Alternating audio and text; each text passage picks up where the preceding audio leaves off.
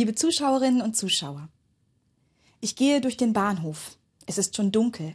Neben mir geht eine Freundin, eine meiner Liebsten. Ich vermisse sie jetzt schon. Gleich fährt sie nach Hause. Sie war zu Besuch bei mir. Einen Tag hatten wir freigeschaufelt füreinander zwischen Kindern und Alltag. Alles glänzt und glitzert in der Bahnhofshalle in Ahnung und Erwartung des Advent. Am Gleis verabschieden wir uns. Dann steigt sie ein. Der Zug rollt an. Einmal noch winken. Ich blicke dem Zug hinterher, Kloß im Hals. Mit dem Zug sind es ungefähr drei Stunden zueinander. Als wir uns kennenlernten, 17 Jahre ist das her, da passte alles. Sofort.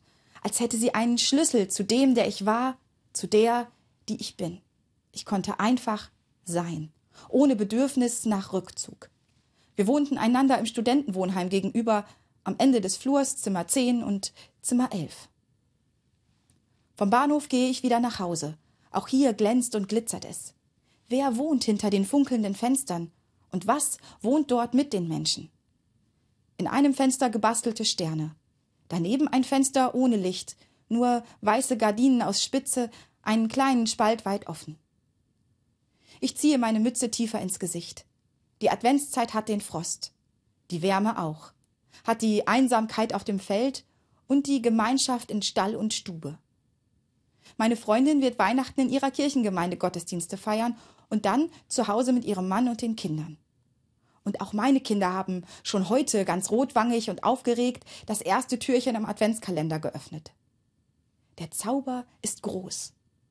Zugleich ist für andere die Traurigkeit größer als sonst in dieser Zeit.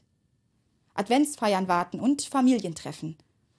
Und dann sind da die, an deren Fenstern nichts glitzert und glänzt, die hoffen, diese Zeit jetzt möge schnell wieder vorbeigehen.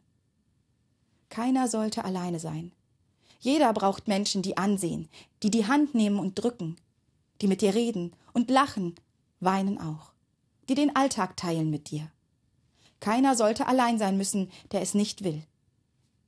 Hashtag Keiner bleibt allein. Bei diesem Verein suchen Menschen Gelegenheiten für andere, um Anschluss zu finden, um nicht allein zu sein.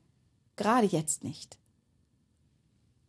Die Fenster und Schaufenster, die Balkone und Bäume sind geschmückt in Ahnung und Erwartung der Weihnacht. Dann kommt er wieder zu Besuch. Blick auf die Anzeigetafel.